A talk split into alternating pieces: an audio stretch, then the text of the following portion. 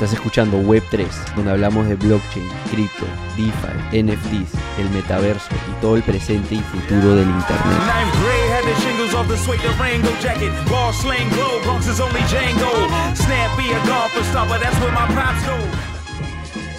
Bienvenidos a todos. ¿Cómo están? Diego. Soy Diego Raceto, estoy acá con Jaime Sotomayor. Eh, tal vez algunos de ustedes han escuchado el podcast que empezamos recientemente, Web3 Podcast. Eh, algo que Jaime y yo en verdad estamos muy apasionados por. Eh, yo recién he entrado a este mundo de, de Web3 hace seis meses, recién en verdad aprendí de detalle qué significaba blockchain, qué era Bitcoin, qué era Ethereum, qué era un NFT, qué era un CryptoPunk, un Bored Ape, términos que tal vez muchos de ustedes ya han escuchado, tal vez ustedes saben más que yo, más que Jaime tal vez también. Definitivamente, definitivamente.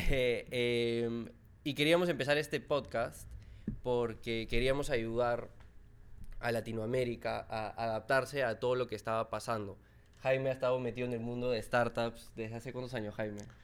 Desde el colegio, creo. No, mentira. Este, yo, por lo menos hace 10 años, metí en el mundo de startups y creo que algo muy parecido a lo que estamos viendo en este momento era cuando se iniciaba a hablar este tema de emprendimientos tecnológicos, el concepto de startup y juntábamos un grupo de personas en un auditorio a conversarlo. Hoy día pues ya es, este, te diría, bastante mainstream, ¿no? Y empieza a aparecer en las portadas de un montón de revistas y de periódicos.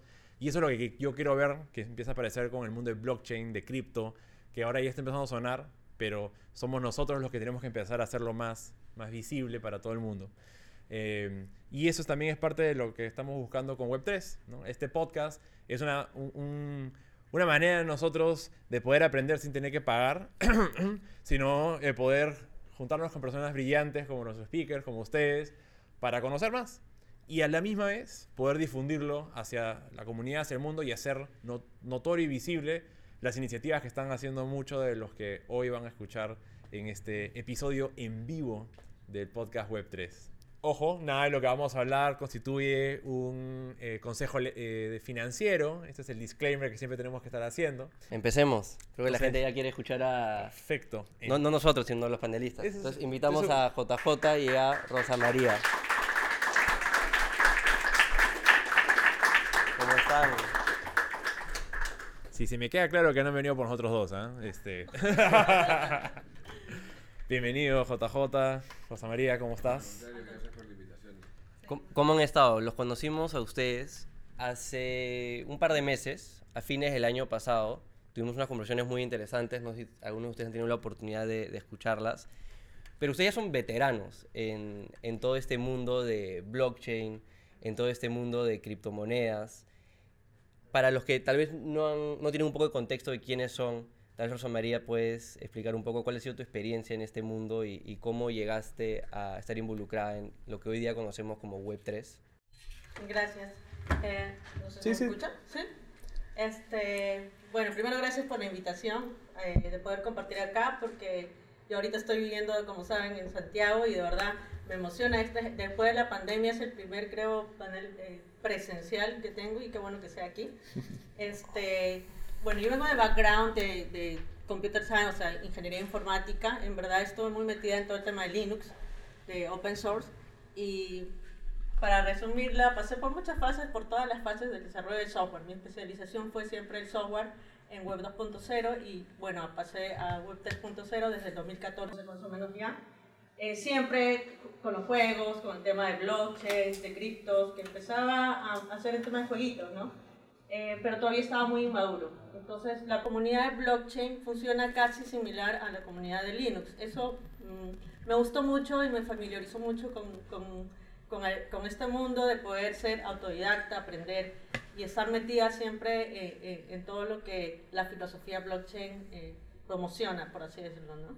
Y bueno, después estar en el mundo fintech, con el tema, siempre quise ver temas financieros, estuve mucho tiempo en banca y para mí fue la combinación perfecta meterme al mundo de blockchain, de poder combinar el ámbito tecnológico, que ya era mi profesión, con el ámbito financiero, que finalmente era algo que me gustaba. Y lo que viene en los conceptos de token y Bitcoin era pues para mí una delicia, ¿no? O sea, era mi hobby meterme a ese mundo y poder involucrarme en todo lo que conlleva a, a lo que es blockchain y, y bueno, esa es, digamos, la motivación que me llevó a meterme aquí. Hay algo interesante que has mencionado y salió en una conversación que tuvimos no hace mucho y decías que mucha de la comunidad open source pasaron al mundo blockchain por un tema muy puntual que era los incentivos, los, los tokens. No sé si quieres ahí rápidamente meter un poquito tu, tu explicación de por qué es eso. Sí, eh, en realidad la comunidad open source, como quizá algunos de aquí, muchos sepan, eh, la colaboración en, en, en temas de, de, las comunidades y poder hacer cómics y poder resolver eh, los temas en, en, las plataformas, eran más un tema muy de conocimiento de poder aportar a la comunidad. Hay mucha filosofía de comunidad, de trabajar eh, eh, dentro de las, de las redes que, que, en realidad se promocionan. Y al aparecer un token y después que te hagan retribuciones en el tema de tokens, en realidad eh, motivó al reconocimiento, digamos, mucho más directo a las personas que contribuyen al tema en open source. Entonces, justamente hablaba con un amigo sobre los bugs que están apareciendo en Web 2.0 de las plataformas y que en muchos casos ahorita están resolviéndose lentamente porque todo el mundo está migrando al mundo de, de de blockchain en realidad, el mundo de tokens, porque realmente eh, la contribución que puedas hacer es realmente interesante y muy bien retribuida. Hay, hay, muchos developers que están ganando mucho dinero resolviendo simplemente bugs en, en, los protocolos y ahí JJ seguramente sabe mucho más, pero están realmente motivados y trabajando en este mundo de, de, lo que son los protocolos de blockchain y, en general. Genial. JJ. Te dimos ser developer. ¿no? Gente que está, que está metida en proyectos Web 2.0 que a propósito le está metiendo loops infinitos a sus proyectos para que todos los que usan y no pagan queden ahí fritos, ¿no? JJ, para los que no te conocen, tú empezaste a programar cuando estabas en el NIO, ¿no? cuando estaba en el colegio, estaba, creo que tenía 10 años o algo así, ¿no? ¿Y cuál fue tu, tu primera experiencia con blockchain? ¿Qué, ¿Cuál fue, digamos, este concepto, esta idea, este aprendizaje que, que te dio a entender de que el futuro iba hacia esto y de que valía la pena, no sé si migrar tu, tu, tu carrera o cada vez meterte más a ello? Bueno, para empezar, primero, eh, yo no soy ningún veterano, soy todavía un cachorro, días aprendo cosas nuevas. Pero sí, yo creo que este mundo es, es, es, alucinante, ¿no? Conocí la primera vez la tecnología en el 2011 y me quedé enamorado, ¿no? Me quedé enamorado no, no, no del Bitcoin, sino de la tecnología que soportaba algo que hasta ese momento había sido imposible hacer sin un tercero de confianza, que era almacenar valor en el Internet. ¿no? Y no solamente poder tener un Internet eh, que pueda transmitir texto, videos o imágenes o fotos, sino que puedas almacenar valor y transferir valor como tal, sin que haya un tercero que asegurar ese valor, sino que sea la misma tecnología. Y yo creo que eso, eso fue lo que, lo que me cautivó. ¿no? Eh, eh, cuando yo comencé a revisar el código eh, del Bitcoin.exe, que fue lo primero que, que, vi, mi, primera, mi primer contacto con, con, con esta tecnología. Eh, a mí me encanta la criptografía, siempre me ha gustado la criptografía. ¿no? De hecho, yo creo que, que el padre de la computación, que es Alan Turing, es, es el padre también de la, de la criptografía. ¿no? Pero siempre me había llamado mucho la atención de criptografía. Eh, pero la conocía de la manera convencional como se conocía en ese momento, ¿no? El tema de funciones hash, el tema de, de llaves públicas y privadas, etcétera. Que, que, cuando comencé a ver que había eso en esta tecnología, pero que habían juntado otras cosas más completamente inconexas, como el peer-to-peer, -peer, eh, todo este tema de, de, de, llaves públicas y privadas y estas funciones hash y todo junto, que antes nadie los había puesto junto, me pareció súper interesante. Y ahí es donde yo dije, wow, esto acá tiene un potencial alucinante. De hecho, leí el, el paper de Satoshi, que tiene nueve páginas. Lo he leído probablemente 300 veces en mi vida hasta el día de hoy y todos los días entiendo cosas diferentes, porque las primeras tres páginas se entienden súper fácil, pero después se vuelve ya bastante más, más... ¿Quiénes acá lo han leído? ¿Quiénes acá han leído el white paper? Es un PDF sobre qué es Bitcoin. Sí, con eso podemos de determinar quiénes son los hardcore bitcoiners. Bueno, ok. Lo lean porque Entonces, claro, La, la, mayoría no, no, no, ha leído el paper. ¿Cuál dirías que es el concepto principal de, de, del paper y, y, la innovación de Bitcoin en este caso? Yo creo que, que, que lo que pone sobre la mesa es transformar el significado de la confianza como la conocemos que es una confianza que normalmente la conocemos de manera completamente subjetiva. Todos los días hacemos transacciones y cientos de transacciones. hasta cuando negocias con tu mamá o con tu esposa alguna transacción también, ¿no? Pero esas transacciones es porque de alguna manera tú las haces y estás confiando en que la persona o con la entidad que está haciendo la transacción tienes una confianza subjetiva, porque la primera vez probablemente no confías, pero la segunda vez sí, ¿no? O sea, a mí Jaime me pide 100 soles, se los voy a prestar al toque, ¿no? Pero si tú me los pides, probablemente no sé si te los Mm. preste, ¿no? Esa, eso, eso es lo que blockchain creo que pone sobre la mesa, el transformar esa confianza en algo completamente objetivo y matemático, que ya no tenga nada que ver la confianza, ¿no? Y técnicamente es una confianza criptográfica, completamente matemática. No, no necesitas el intermediario que sería yo en ese caso. Por ejemplo, no sé, Jaime me dice, oye, no, sí, préstale 50 soles, bueno, ya lo pienso y te presto, ¿no? ¿Y por qué crees que hay tanta duda? O sea, tú naturalmente lees el paper, entiendes la tecnología y dices, yo confío en Bitcoin, yo confío en el blockchain. Pero todavía hay muchas personas que dicen, no, Bitcoin, no, por ahí se- con eso se venden drogas, no, co- con eso trabajan los narcos, no, Es- con es eso... un Ponzi. Es un Exacto, Ponzi. no, es muy volátil. ¿Por qué, por qué seguimos en esa etapa donde personas como los que estamos acá confiamos en la tecnología, notamos de que tiene futuro, es descentralizado, es seguro, pero todavía estamos en una etapa a nivel mundial donde la gran mayoría de la población todavía no lo conoce, tal vez no lo valora al mismo nivel que nosotros? Yo creo que, que estoy metido en tecnología desde que tengo 10 años, de, 10 años ¿no? y toda mi vida he estado metido en tecnologías y de alguna manera siempre tratando de hacer cosas completamente diferentes, ¿no? O sea, no sé por qué ya cuando un montón de gente hace lo mismo yo me aburro y me voy a otra cosa, pero siempre he estado de alguna manera, si crees, en tecnologías medias disruptivas, ¿no? Y, y yo cuando conocí Bitcoin, lo que estaba detrás, es la primera vez que yo sentí que realmente había una tecnología que tenía un componente filosófico o social súper, súper potente, que no había visto en ninguna otra tecnología nunca antes. Entonces yo creo que, ese concepto de, y, tenemos que entender cómo nació blockchain y Bitcoin. Bitcoin nació para realmente cambiar, eh, y lo que decían todos estos, estos cypherpunks en ese momento, ¿no?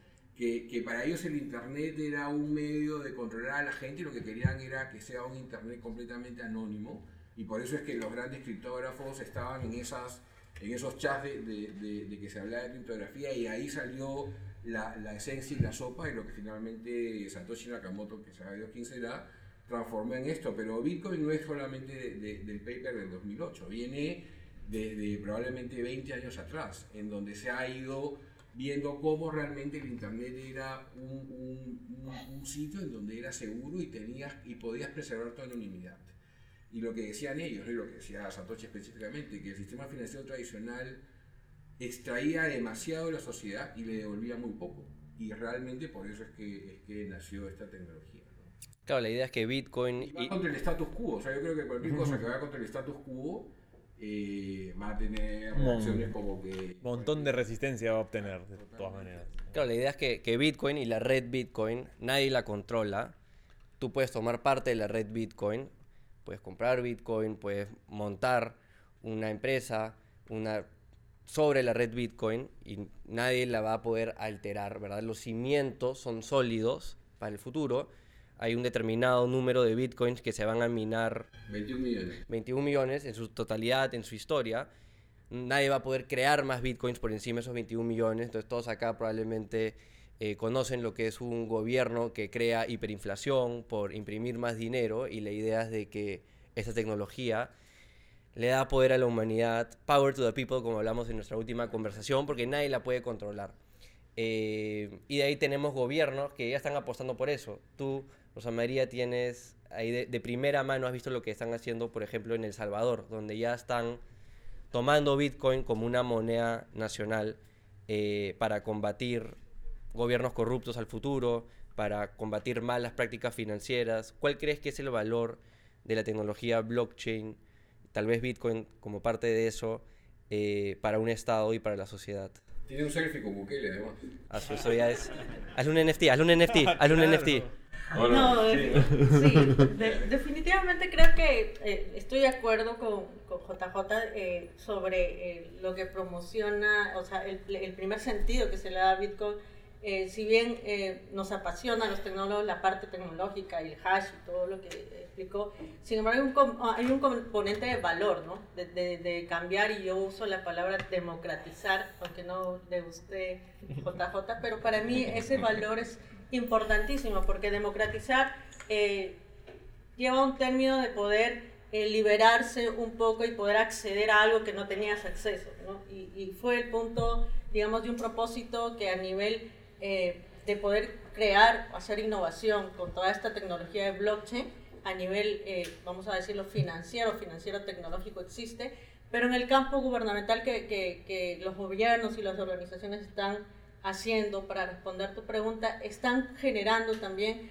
eh, un mecanismo o un sistema que sea, digamos, de control y que permita el mayor acceso a toda una población o a todo un país o, a toda una ciudadanía para poder eh, facilitar esa forma, ¿no? A través de diferentes mecanismos, a través de regulación, bueno, implica un montón de cosas complejas, pero que están relacionados a poder ir a ese objetivo, sobre todo en estos tiempos que también vemos de pandemia y que hay muchos cambios y están afectando a muchas industrias y sobre todo a la inflación que existe con el sistema monetario tradicional. ¿no?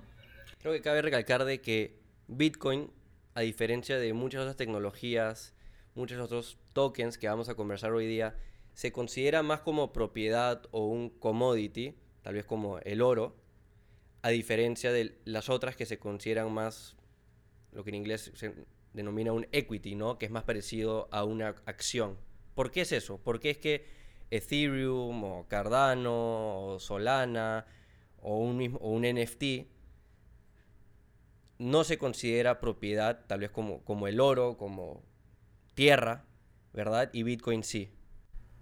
O sea, en, teoría, según lo más, de hecho, el Banco Central de Reserva de Perú acaba de sacar un informe por el tema de esta, este proyecto de ley para regular el, tema de cripto.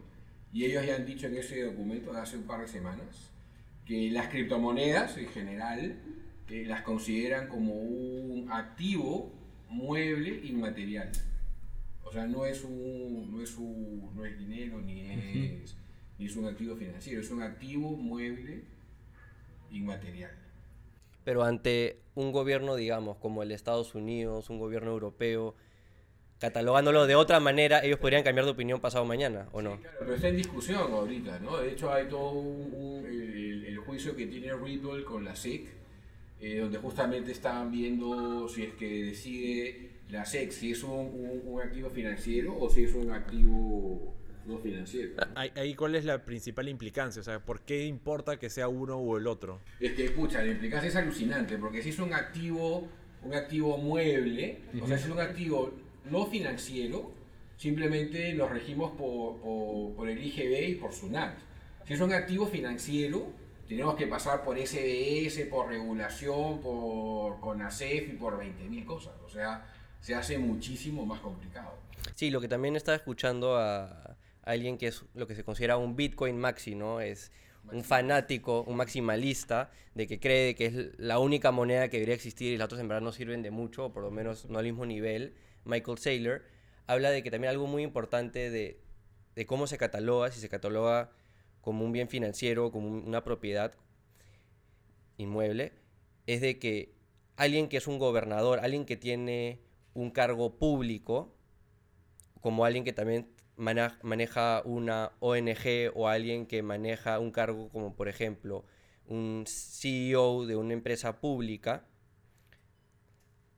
no puede promocionar una acción, ¿verdad? El presidente de un país no se puede parar y decir, yo creo que deberías comprar acciones de Tesla o de Apple, pero sí, pero sí te puede decir, pero sí te puede decir, creo que deberías tener un hogar, creo que deberías comprar oro, porque es más como una recomendación de estilo de vida. Entonces es muy importante cómo se cataloga un Bitcoin versus otras, otros tokens, otras tecnologías, porque eso ya mueve el network effect, la, la, viralización y lo que un estado puede hacer o no. Ya tienes gobernadores de distintos estados de Estados Unidos que están promocionando no solo ganar sus propios sueldos eh, en Bitcoin, sino también de que ya el Estado mismo tenga reservas en la moneda, ¿verdad? Que no, que no podría tener reservas de, no sé, de Apple o, o, Microsoft. Sí, para agregarte un poco, perdón, eh, lo que sucede es que por eso el concepto principal, a diferencia de,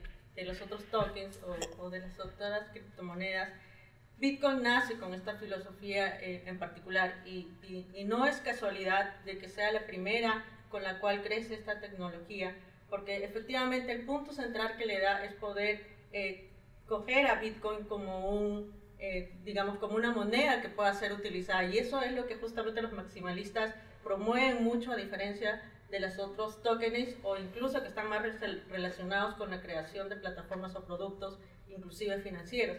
Entonces ahí podríamos entrar a una serie de discusiones si realmente eh, los maximalistas con esta filosofía que conlleva el tema de comunidad y de poder descentralizar el valor del token dentro de la web 3.0 es real o no, o realmente llega a ser una filosofía, eh, digamos, muy idealista a la cual podemos llegar todos. ¿no?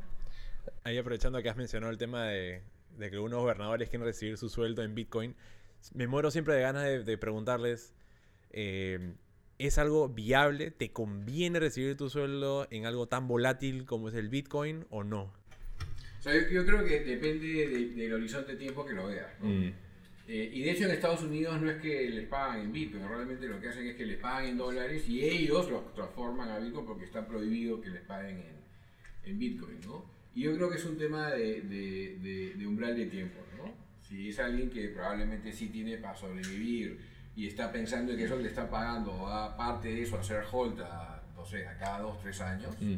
yo creo que sí está bien que le paguen porque para mí esto va a seguir subiendo, ¿no? Pero si el umbral de tiempo es muy chiquito, probablemente puedes tenerla sobre el cuello. Claro, porque siempre ahí mi duda era si es que realmente son personas que están apostando mucho por la tecnología o es una campaña más de marketing política porque se vienen elecciones y cosas por el estilo. Entonces, se está utilizando quizás un poco por ese lado. Pero quizás nos juega a favor, ¿no? De que nos están promocionando por el otro, el otro día hasta, hasta Putin de Rusia salió a decir ya, ya con sus juegos geopolíticos a decir bueno, si se quieren, si quieren migrar a un mundo de Bitcoin, Rusia tiene todas las facultades, todas las capacidades de minar bastante, bastante Bitcoin. Entonces, ya estás viendo cómo distintos líderes están jugando, están ahí mojándose los pies a, ver qué pasa cuando, cuando adopten la tecnología, ¿no? Por eso que Putin quiere entrar a Ucrania, pues hay, hay un montón de minería de Bitcoin para poder jalárselo. Claro. y... Dale. Quería preguntar, ¿quiénes acá saben qué es Proof of Work y Proof of Stake? Ok. Ok, bastantes. 50-50, 50-50. ¿Cuál sería así la, la, versión rápida de la diferencia entre, entre estos dos métodos de consenso? A ver, uno cada uno. bueno, principalmente la escalabilidad. Eh, yo le doy un punto a favor de que puede eh, ayudar a que eh, digamos, no, no se haga, eh, se congestione, vamos a decir así, al validador, que son los que revisan, digamos, y, resuelven finalmente de que fluya eh, la transacción que se realiza en un sistema. Eh, yo le doy principalmente el, el, valor de la descongestionamiento, no sé si está bien dicho la palabra pero eso es lo que, digamos, como primer punto resalto del proof of stake y de Proof of Work, bueno, que, que la contaminación en cuanto al medio ambiente y bueno, que todo eso hay un, un tema por detrás, o sea, eh, yo creo que también eh, esa, ese tema de, de, poder minar a través de hardware y, seguir creciendo de esta forma, eh, también es un poco inviable y, y también tenemos perjuicios a nivel de pero justo hoy he tenido esta conversación más temprano con el siguiente panel, ya sabemos cuál pregunta vamos a tocar después. Yo sé que pero, quizás, perdón, eh, eh, para quizás no todo el mundo sabe cuál es qué es proof of work y, proof of stake, como que el elevator si tú eres proof of work, ¿cuál es tu elevator pitch? El proof of work. Sí. Eh, ¿Qué hace proof of work? yo creo que proof of work es un, un, un algoritmo de consenso interesante eh, la discusión entre. Yo creo que, que, la competencia realmente debería ser delegated proof of stake, no proof of stake solo. Porque Proof of Stake solo sí creo que lleva a la, a la centralización, ¿no? Y hacer que los más ricos o los que más plata tienen sean los que más, los que más poder tengan, y eso yo creo que no es bueno. Pero Delegated Proof of Stake sí lo, lo, lo descentraliza, ¿no? Y Proof of Work eh, es súper seguro, o sea, hasta el día de hoy probablemente es, el algoritmo de consenso más seguro que hay. Eh, efectivamente es computacionalmente muy intensivo, pero probablemente creo que cada vez vamos a tener tecnologías que lo hagan más friendly con temas de, de medio ambiente. Y si lo comparamos con, con otros escenarios de, de, uso y también energético, probablemente Bitcoin no es tan malo como, como dicen, ¿no? Entonces, hay, y hay una discusión, y ahí yo creo que los maximalistas siempre son súper filosóficos con respecto a que para ellos el único eh, algoritmo de consenso que realmente funciona de verdad es, Proof of Work. Pero tú mismo acabas de mencionar de que el valor en Proof of Work está en la seguridad. Entonces, Estaría mal decir... La descentralización y en la, y en la seguridad que te otorga el consenso. Entonces, estaría mal decir de que valdría la pena que un Layer 1, el primer nivel donde se registra todo lo que sucede en, en el mundo o en, o en, plataformas blockchain, valdría la pena de que sea Proof of Work y todo lo que esté por encima de eso, un Layer 2, esté con un Delegated Proof of Stake o algo por el estilo.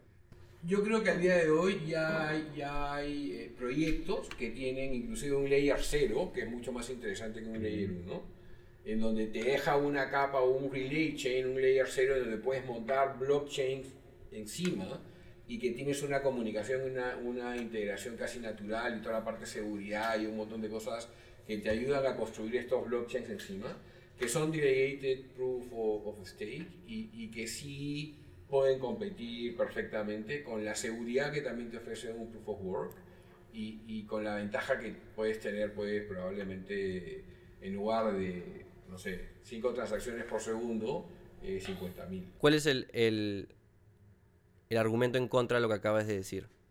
Si yo te traigo ahorita acá a Jack Dorsey, que sería el, el creador de Twitter, que es un maximalista de Bitcoin, probablemente tendría algo que decir, pero para ayudar a todos a aprender, ¿cuál, es el contraargumento a lo que acabas de decir? a, alguien, o sea, ¿qué, ¿qué, diría alguien que es, pro solo proof of work?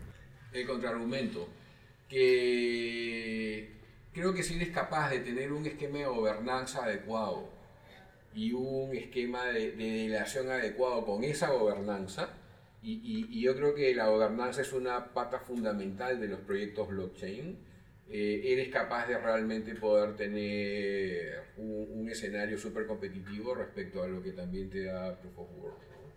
Y también ahí para agregar un poco el tema de, ellos resaltan y rescatan mucho las características de eh, la transparencia y, y, y, la distribución de la validación que existe también de forma segura entre eh, el, el, balance que existe en el Proof of Work. ¿no? Ese es un punto también a resaltar, lo cual de alguna forma en los Delegate Proof of Stake puede eh, manejarse y distribuirse de mejor forma, pero todavía eh, el sustento es de que es más seguro y es mucho más, eh, digamos, balanceado. Claro, fa falta probarse, ¿no? Al Proof of Stake le falta los años que ha tenido Bitcoin de no haber sido hackeado o de, o haberse podido distribuir la, gobernanza, la seguridad, de que todo haya funcionado bien. Hubieron los, lo que se consideran los eh, block size wars, que fue una pelea interna entre todo este mundo de proof of work y Bitcoin. El proof of stake todavía falta, le falta probarse hasta cierto punto, ¿no? Tienes Ethereum que tiene los gas fees, o sea, los costos de transacciones súper altos. Eh, ¿Cuál es, digamos, el... ¿Por qué ustedes creen de que, de que sí va a suceder, de que sí se puede lograr de que este Delegated Proof of Stake tenga éxito y termine siendo el método de consenso de un Layer 1 o un Layer 0, 0, como mencionas. Yo creo que, o sea, me queda clarísimo que con la tecnología que hay el día de hoy o con la, la, la con la, la, física o los dispositivos que tenemos actualmente, eh, Delegated Proof of Work no es escalable en cuanto a cantidad de transacciones por segundo, porque todavía no están los dispositivos como para que podamos decir que puedan hacer un trabajo intensivamente computacional súper alto para que, para que lo soporte. Y técnicamente el protocolo de Bitcoin específicamente está pensado para que, sin importar el poder computacional que exista, siempre la dificultad para encontrar un, segundo, un, un siguiente bloque sean 15 minutos. Entonces técnicamente así haya probablemente mejor hardware, el protocolo se va a ajustar igual para que la, la, dificultad de la red para encontrar este, este número aleatorio para determinar el próximo bloque van a ser igual 15 minutos. Así está pensado el protocolo. O sea, básicamente, mientras más personas invierten en hacer mejor hardware y cosas por el estilo, están simplemente haciéndose la más difícil entre ellos. Exacto, porque el protocolo igual se va a ajustar, y es más, se ajusta cada 15 días. De hecho, hubo un momento en donde, en donde la dificultad estaba súper alta, pero que un montón de mineros bajaron su, el poder computacional y, y, y, y, como la dificultad se ajustaba recién todavía, de acá a 14 días, hubieron transacciones que no pasaron en 4 días. O sea, no eran 15 minutos, sino 4 días. Y eso pasó, o sea, si históricamente ha pasado una o dos veces creo en la historia de, de Bitcoin, ¿no? Por el tema del ajuste de la, de la, dificultad que son cada más o menos cada 15 días, ¿no? Pero si pensamos en escalabilidad, yo creo que Proof of Work, eh, específicamente Bitcoin, no está pensado para, para eso, ¿no? Sino era más, es probablemente más para almacenar valor y hay que poner ese layer 2 encima y yo creo que, que la de Proof of Stake sí puede hacer la gran diferencia en cuanto a transaccionalidad y escalabilidad, ¿no? Ahí mencionas temas importantes porque escalabilidad este, y seguridad a veces no van muy de la mano, es complicado. Es dilema, ¿no? y, y, entonces me gustaría escuchar un poquito las opiniones de ustedes sobre los diferentes blockchains que existen porque vamos desde Binance, desde que de mi entendimiento es excesivamente centralizado, a otras como Solana, Arbitrum, eh, que, que, que, son, dicen ser descentralizadas, pero creo que muchos dicen, no, es, eh, son pocos nodos controlados por ciertas personas. Un poquito, si nos podrían compartir esta, este trade-off que existen y cómo estos blockchains están un poco resolviéndolo, porque hay ciertos temores de qué tan seguros realmente son estos blockchains. Sí, ahí, bueno, eh, aprovecho para comentar también que estoy en un Proof Stake que es NEAR, eh, justamente ah. como lo conocen, y hacer el cherry a este protocolo porque justamente una de las principales eh, una de las principales eh, puntos es la escalabilidad y sobre todo brindar la opción de poder eh, crear soluciones que estén montadas en, en, el protocolo y de forma que también los validadores puedan tener una oportunidad eh, em, con menos congestión como tiene otros protocolos y que hoy están teniendo muchos problemas y además temas de sobrecosto de gas, ¿no? Entonces, eh, principalmente yo creo que están existiendo nuevas opciones, nuevas oportunidades de poder resolver los puntos que otros protocolos que han nacido primero, vamos a decirlo así, no que sean malos, pero que han nacido primeros, puedan tener eh, otras posibilidades de poder crecer y brindar más opciones para poder eh, descentralizar, ¿no? Eh, es un punto que yo le doy valor. Eh, referente a lo que tú mencionas de la centralización, estoy completamente de acuerdo. Creo que eh, la base de un equilibrio es poder, y está dentro de la filosofía blockchain, específicamente de Bitcoin, como nace, no centralizar, sino crear transacciones que realmente permitan, eh, y soluciones DeFi en específico, que permitan a la posibilidad de darle mejores ventajas y, y beneficios a los usuarios y no realmente llevarlos y seguirlos teniendo como un mundo web 2.0 donde centralizas y sigues manteniendo un mercado en el cual el beneficio mayor está bien, siempre va a ser para el que tiene el negocio o el servicio, pero brindando una facilidad más también al usuario. ¿no? Esa es una opinión personal que creo que es importante resaltarlo en, en los diferentes protocolos que puedan brindar esta opción. ¿no? Polkadot es otro que también me gusta mucho y que también conlleva con esta filosofía. yo, yo, creo que aquí hay una palabra que para mí es súper importante y es soberanía. Uh -huh. Si un proyecto no, te da soberanía, no le da soberanía a un usuario, para mí no es blockchain. Ahora tú pregúntame, ¿yo puedo, yo puedo soberanamente montar o ser parte de esa red de validación de, de Binance Smart Chain? No, no, no. no. Entonces para mí realmente es un proyecto completamente centralizado. Uh -huh. Entonces, en la medida que, y es parte de lo que obviamente cada uno tiene que hacer, ¿no? Este, este, esta famoso del do your own research, uh -huh. ¿no? Y para mí el tema de, de, de soberanía, gobernanza eh, eh, y cómo está armado el, el, el, protocolo, porque técnicamente Bitcoin es un protocolo, ¿no? Eh, la tecnología, Bitcoin con B grande, protocolo, Bitcoin con B chica, la tecnología, eh, que, hay que, que, hay que entenderla y ver si realmente los proyectos que, que, que, tú estás evaluando tienen esa gobernanza, esa soberanía, esa realmente distribución de la información. Porque para mí, realmente más que descentralización es distribución, mm. técnicamente. ¿Y qué proyectos te llaman la atención? Ahí mencionaste de que Polkadot, le, le, pusiste todos los ojos a Polkadot. Vez te he escuchado, una vez te he escuchado hablar de Polkadot, creo. Sí. Para mí hay, varios. De, hecho, de hecho, yo creo que Polkadot y Kusama son un, un ecosistema espectacular. Kusama es el que tiene el Layer 0 que mencionaste, ¿verdad? Los dos tienen. Realmente, eh, Kusama es como la red Canary de Polkadot. No es una testnet, es una red Canary, una red de exploración, una red de innovación. Y lo que es súper interesante es que los proyectos primero tienen que, graduarse en Kusama, ahí se hace toda la parte de la innovación, es más, el lema de Kusama es Expected Chaos, no espere el caos porque es súper innovador, y cuando los proyectos se gradúan de Kusama, recién es que pueden pasar a, Polkadot, y son exactamente igual, pero que Polkadot tiene, si quieres, mucho más, o sea, toda la parte de, del hacking, de seguridad, de, los, de las auditorías que ha pasado durante casi un año y pico, han sido súper fuertes en Polkadot. Kusama es como que la parte más de exploración, pero todos los proyectos tienen que pasar por Kusama y de ahí se van a, a Polkadot. A mí es un, un, proyecto que me parece súper interesante. De hecho, Gavin Wood, que es el, el, ex eh, CTO de Ethereum, eh, se metió un día a, un hotel durante un fin de semana eh, y creó Solidity en dos días tres días. Es el lenguaje de programación. Es el lenguaje de programación de los smart contracts, es lo que revolucionó esta blockchain 1.0 o 2.0, si quieres, de lo que hacía Bitcoin a poder, a poder tener una, una máquina de, de, Turing completa en una blockchain para ejecutar cualquier tipo de código, lo cual es espectacular. ¿no? Eh, lo hizo en dos días, ¿no? Eh, Polkadot lo vine, lo vine pensando y haciendo hace dos años y medio. Entonces ya ahí más o menos tú calcula lo que hay detrás de esto. Y este concepto de layer 0 de relay chain es, de ellos, es, un concepto de, de Polkadot. De hecho, Nier a mí también me encanta porque usa Rust y usa Substrate, que es la base de lo que ha creado Parity Technologies, que son los papás de, de Polkadot y Kusama. ¿no? Y hay proyectos también que creo que son súper interesantes. Velas es un proyecto que a mí me encanta. Es un Ethereum Virtual Machine compatible que puede al día de hoy hacer más de 20.000 transacciones por segundo.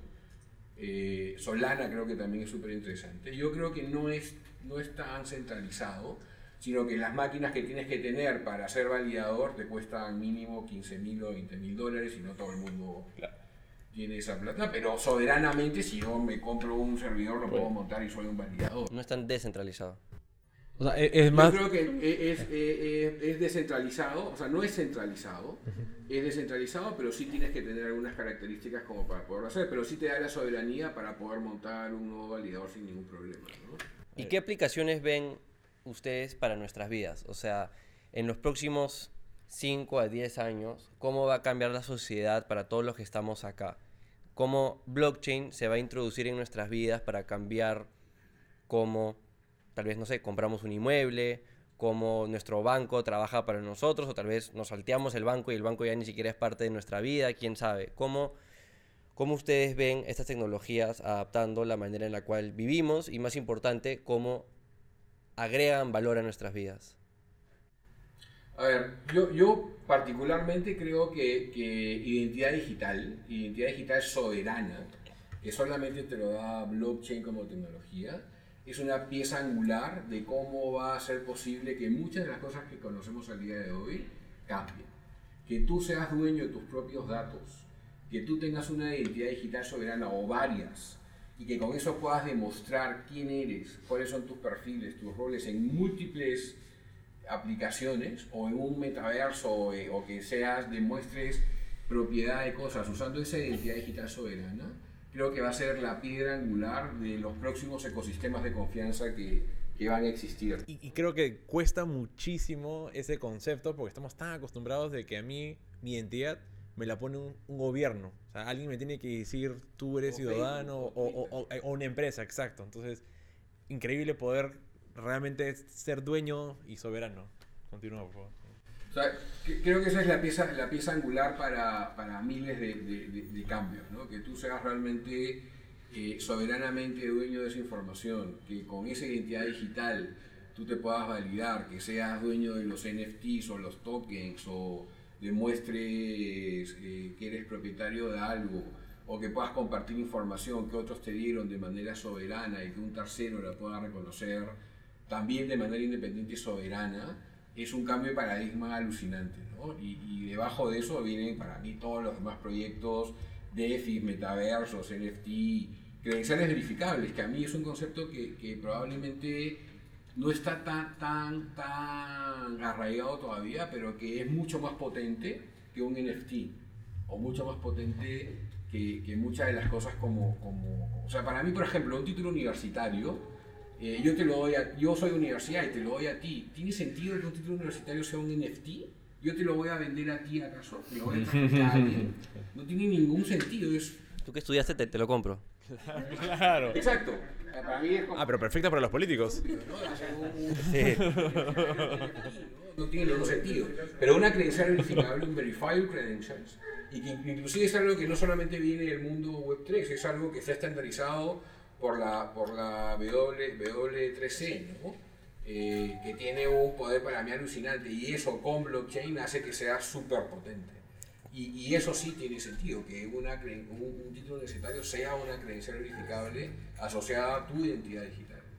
¿Crees que en, un futuro cercano vivamos en una sociedad donde un gobierno se considere dictatorial porque no permita este tipo de soberanía sobre los datos personales que alguien maneja y ese va a ser uno de los principales, digamos, factores por los cuales determinamos, ah, en China no puedes hacer esto, entonces son controladores, del, eh, el Estado es un Estado controlador versus en el otro extremo El Salvador, que está bullish, que, está all in en, todo este mundo de, blockchain y Bitcoin específicamente, es el otro extremo donde te da toda la so soberanía, está tratando de crear el Bitcoin City, etcétera, etcétera. ¿Crees que eso sea, digamos, posible? O tú me, me, me podrías decir, no importa, porque igual no lo van a poder controlar, no van a poder, digamos, parar tu propia soberanía, sea por Bitcoin o otro protocolo. Y antes de que responda, creo que estamos prediciendo quizás el futuro. Vamos a escuchar un, uno que otro país que caiga el presidente derrocado porque no quería aceptar esto. no sé si es que... Sí, Ay, creo que mucha familiaridad. Sí, estuve en El Salvador, pero vienes de San Francisco, así que estoy por ambos lados este, explorando diferentes tecnologías. Yo creo que, o sea, es, es una pregunta bien, o sea, en realidad la siento bien compleja en el sentido de que cómo tú a, aseguras que no puedan tener el control a pesar de que la tecnología te permita eh, poder distribuir o, o organizar eh, lo que se quiere promover dentro de la ciudadanía, ¿no? Eh, tecnológicamente puedes tener la opción de, diferentes protocolos, de diferentes eh, sistemas blockchain para poder resolver, pero siempre creo que va a estar eh, la perseverancia del, del, líder, ¿no? O de la persona que toma la decisión de hacia dónde llevar esto, ¿no? Y esto no solo sucede a nivel gubernamental, ni quién vaya a tomar la decisión de lo que va a tomar pasa con los validadores también, ¿no? Y es algo que no se explora y no se habla mucho y sería interesante hablar sobre cómo funcionan los validadores dentro de los protocolos, que también es un mundo en el cual, eh, más allá de la tecnología y, del proof of stake o proof of work, eh, realmente el mecanismo de las validaciones y el ordenamiento que se están realizando a través de los sistemas también es un tema eh, en el cual se tiene que mencionar y también ver. Siempre creo que en, en, resumen concluye la parte humana que todavía tenemos en la intervención de quién está tomando el rol o la decisión para, para poder tratar de hacer eh, algo mucho más correcto. Mira, hay un, hay un, un, premio Nobel, James, que en el, en el 70 escribió un libro que se llama, que se llama La desnacionalización del dinero, en el 70. Y es premio Nobel, James. Es un libro súper interesante, yo lo he leído y me pareció a mí lo caso que un pata de, de economista del 70 esté planteando que el dinero no debe ser soberano, que debería estar completamente desnacionalizado. Y eso para mí es, es la criptomoneda, o sea, el pata se adelantó 30 años. Y, y yo creo que, que, que, ese concepto de, de soberanía país probablemente va, y, y con delimitación geográfica, probablemente va a mutar en, en, en, el futuro, ¿no? Y, y, estoy convencido que este concepto de, de Decentralized Autonomous Organization, que te pone identidad digital soberana con blockchain y que le da poder a, a la gente, eh, es súper interesante. ¿no? De hecho, hay un concepto que se llama, yo particularmente creo que la democracia no es lo más idóneo para gobernar los países. ¿no? Si no, escuchemos a, mi tío Marco Aurelio de Negri qué opina de la democracia. ¿no? Eh, pero yo creo que yo opino casi igual que él. ¿no? Y hay un concepto que se llama futarquía, que está justamente ahora, yo recién lo he escuchado ahora con el tema de, de blockchain, que es cómo somos capaces con esta identidad digital soberana, con esta tecnología distribuida, podemos darle sabiduría, o sea, yo creo que, que existe realmente sabiduría colectiva. Y no solamente en los animales, cuando los pájaros vuelan probablemente hay sabiduría colectiva y cuando los cardúmenes de peces se mueven también, pero también los humanos probablemente tenemos esa sabiduría colectiva que yo creo que, que es súper interesante que eso sea parte de, de, la manera como se pueden regir los próximos gobiernos o, o, o, esta autorregulación de esta, de esta sabiduría colectiva de la gente.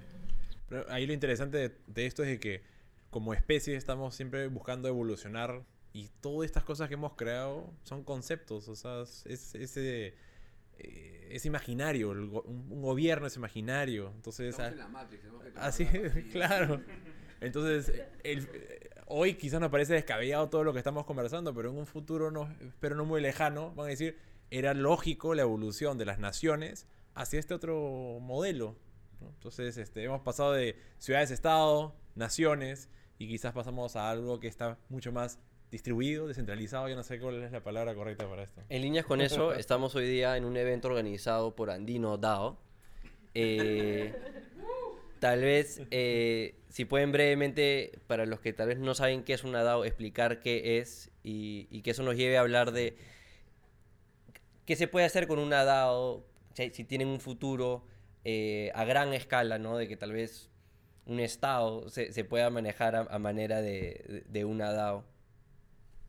O sea, yo, yo, creo que la evolución natural de, de, los equipos en general, por lo menos en las compañías, en las empresas, con todo este tema de, de, agilidad y ahora que son mesas ágiles y que ya no son grandes proyectos, sino son grupitos de sprints, de, sprints y todo el tema de, agilidad y, y estas mesas ágiles que son relativamente pocas personas. De hecho, en Amazon hay una filosofía, ¿no? Si un equipo de trabajo puedes alimentarlo con más de dos cajas de pizza, Mira. ya está mal, ¿no? Ya es un equipo muy grande, ¿no? Entonces, este concepto de alimentar equipos con solamente dos pizzas, creo que es súper interesante y la evolución natural de lo que está pasando en muchas organizaciones, inclusive súper, súper maduras, y lo he leído en organizaciones inmensas, en, en empresas inmensas en China, es que están usando este concepto de microempresas. Y una microempresa técnicamente se puede regular con una DAO sin ningún problema. Y el conjunto de microempresas que hacen la gran empresa puede ser una, justamente una organización autónoma distribuida en donde la toma de decisiones no es solamente de una, sino de, varios, de varias estas. Tienes la DAO y varios sub-DAOs. Exactamente, exactamente. Entonces, ese concepto de darle poder a la gente y que la gente pueda tomar decisiones de manera distribuida y no solamente centrado en una sola cabeza, yo creo que tiene sentido. Nos tenemos que comenzar a acostumbrar porque a veces es difícil poner de acuerdo a todo el mundo, hay que hacer todo un tema de, de user experience para que funcione bien. Yo creo que, que, que, si tú me dices hace tres años atrás cuál es el gran problema de blockchain, yo te iba a decir eh, todo lo que tiene que ver con digital experience, la parte de user experience. Uh -huh. Era terrible, pésima.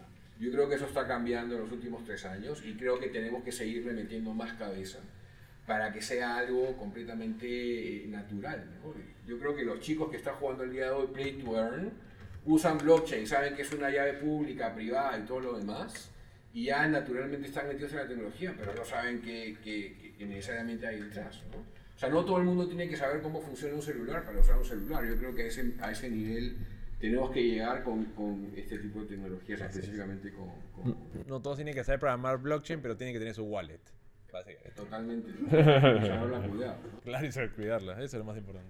Yo, yo creo que también, eh, agregando el tema de la DAO, eh, es un concepto interesante que ayuda a, a poder crear cosas que también están muy limitadas con, con lo que es una organización, eh, digamos, con un control, vamos a decir eso, o, con alguien que decide o toma la decisión en esa organización.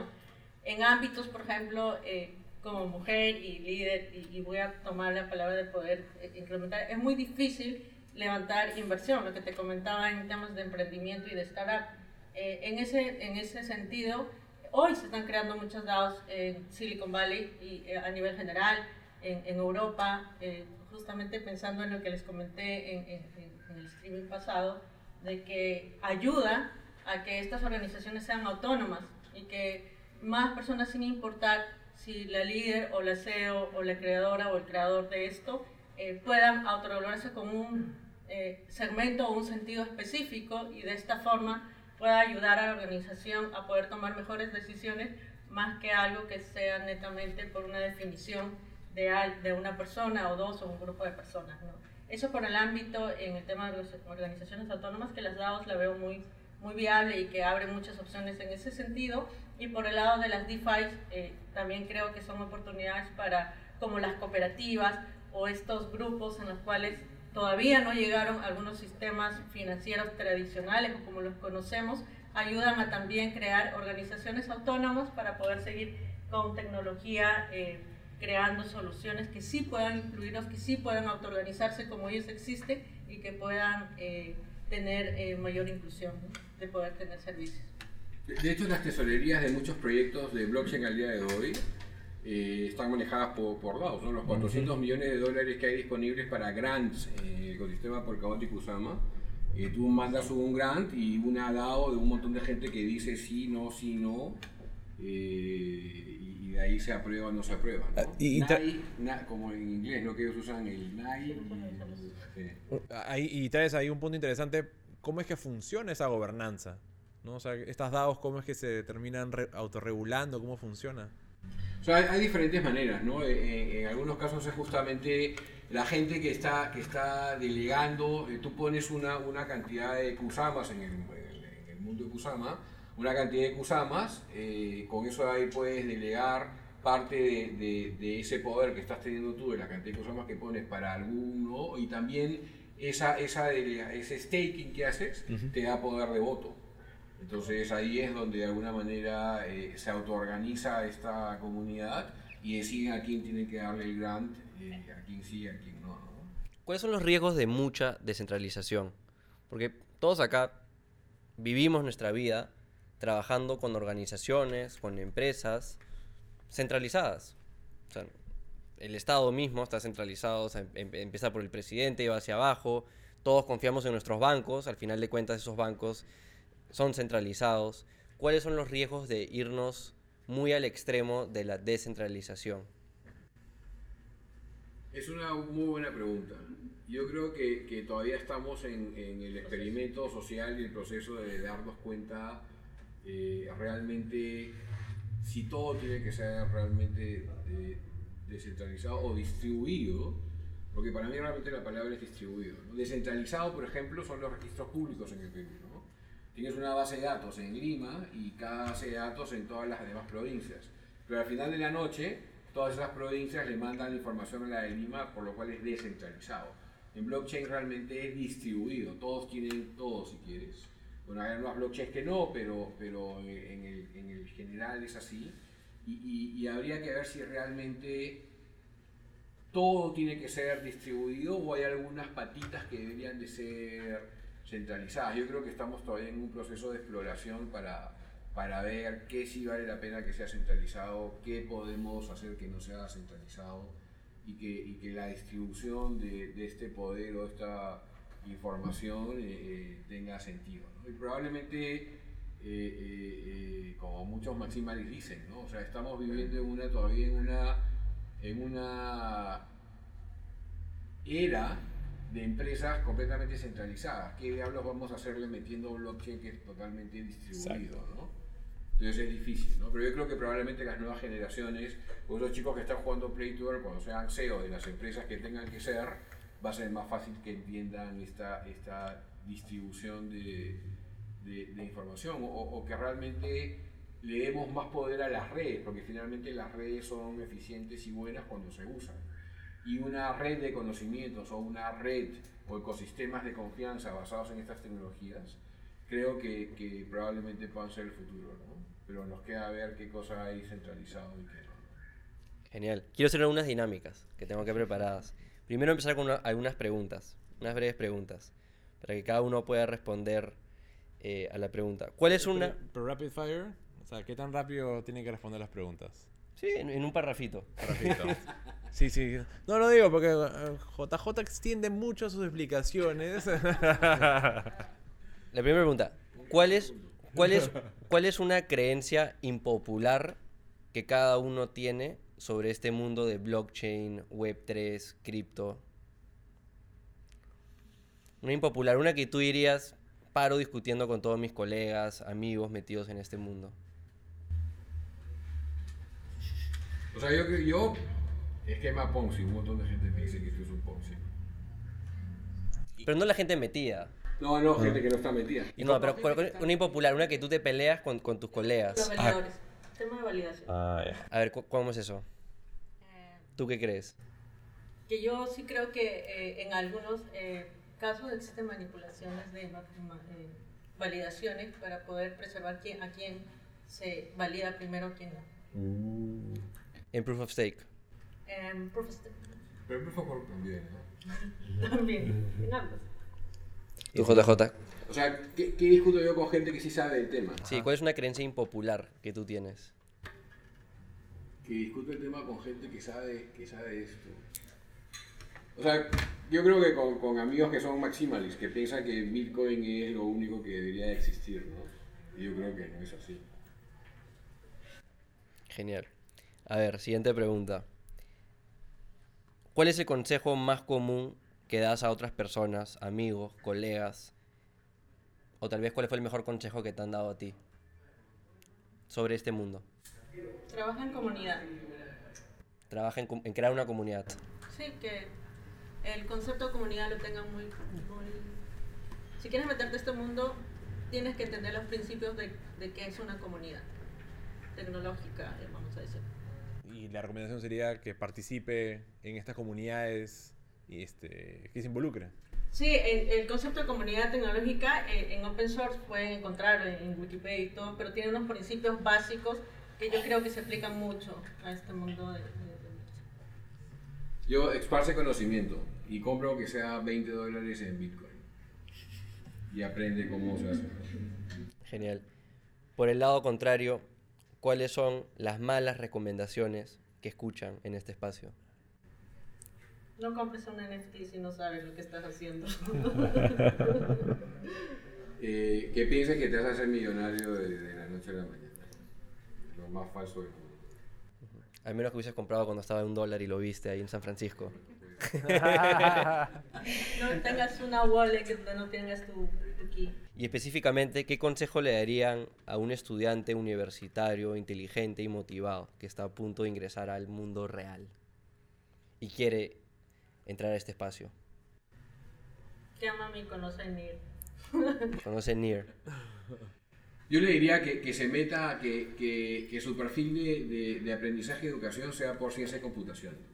Y que realmente aprenda ese pensamiento computacional y, y que aplique esa ciencia y computación a proyectos Web3, que creo que va a ser el futuro de- del desarrollo de software en general. ¿Qué lenguaje debería aprender? Rust. Rust. Jack Dorsey, un, un maxi de Bitcoin, lo, lo Acá- recomendó. ah, También Acá, Rust. ¿cuántos de aquí? Es raro porque eso se usa en Polkadot, en Nier. ¿Cuántos de acá programan en Rust? ¿Cuántos acá programan punto? ok, genial. ta- También buen punto. A ver, siguiente dinámica. Convencida. Siguiente dinámica. Sí, es basura. Over y underrated. A ver, quiero que me. Voy a, voy a lanzar así rápido varias palabras y quiero que me digan si están sobrevaloradas o subvaloradas en este espacio. Cada uno, a ver. Bitcoin, Under. Anda. Ethereum, Under. Por 10, por 20. Jack Dorsey. Anda por mí. Van a decir under a todos ustedes porque es por el espacio. Vamos a Pero ver, dentro del vamos a espacio, ver. Sí. Oh, yo diría over. Over. El Salvador. Over. Over, wow. Ya, no hay que traer a Bukele. Eh, contigo, un JJ. experimento social, creo. Pero. Lightning Network. Under. Under. DAOS. Under. Under, super under. Cardano. Under. Under. Terra. Under. Under. Así todo. Solana. Under. Under. Ya sé Polkadot, ya sé qué me va a decir. Super under. No es un consejo financiero. Nu- Nuevamente, sí, no, no, no. Do your own research. Proof of Work. Over. Over. Ok, no son Bitcoin Maxis, claramente. Proof of Stake. Under.